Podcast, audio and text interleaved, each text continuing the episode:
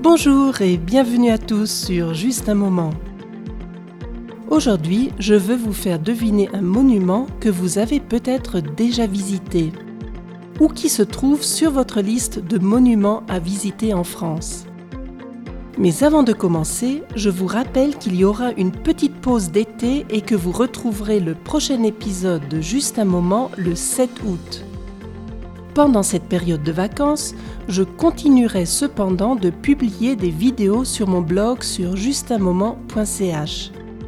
Allez donc y jeter un coup d'œil de temps en temps. Mais maintenant, il est temps de commencer.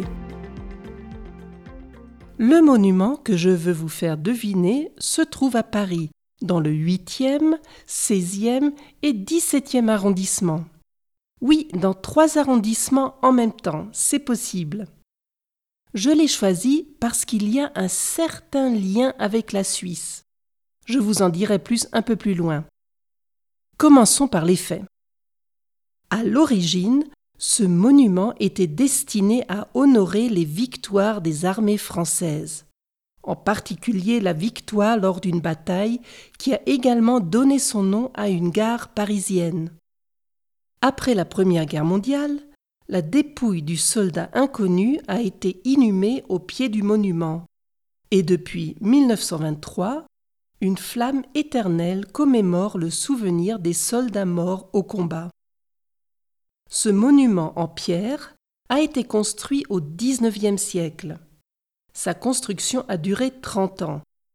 Il y a eu en effet plusieurs interruptions entre autres parce que la personne qui a donné l'ordre de faire construire ce monument a été chassée de France. Aujourd'hui, vous pouvez visiter ce monument en y accédant par un passage souterrain. Ensuite, montez jusqu'à la terrasse d'où vous avez une très belle vue. Je vous ai dit qu'il y a un lien entre ce monument et la Suisse. En effet, vous pouvez y lire les noms de trois communes suisses Zurich, sur la partie supérieure du monument, ainsi que Dietikon et Moitatal sur un des quatre piliers. À propos de piliers, saviez-vous que de petits avions sont passés à plusieurs reprises entre ces piliers? Il faut vraiment être un as de l'aviation pour réussir un tel exploit. Finalement, si vous vous placez sur l'avenue qui est probablement la plus connue au monde, alors vous pouvez observer six fois par an le coucher du soleil à travers les piliers du monument. La prochaine occasion se présentera les 3, 4 et 5 août. Les lève-tôt peuvent admirer le lever du soleil entre les piliers en février et novembre. Je pense que vous avez trouvé entre-temps de quel monument il s'agit. Notez la solution dans les commentaires sur justunmoment.ch. Et c'est déjà la fin pour aujourd'hui. Je vous donne rendez-vous le 7 août pour le prochain épisode. D'ici là, n'oubliez pas de rejoindre toute l'équipe de Pot Art Podcast sur Instagram et Facebook.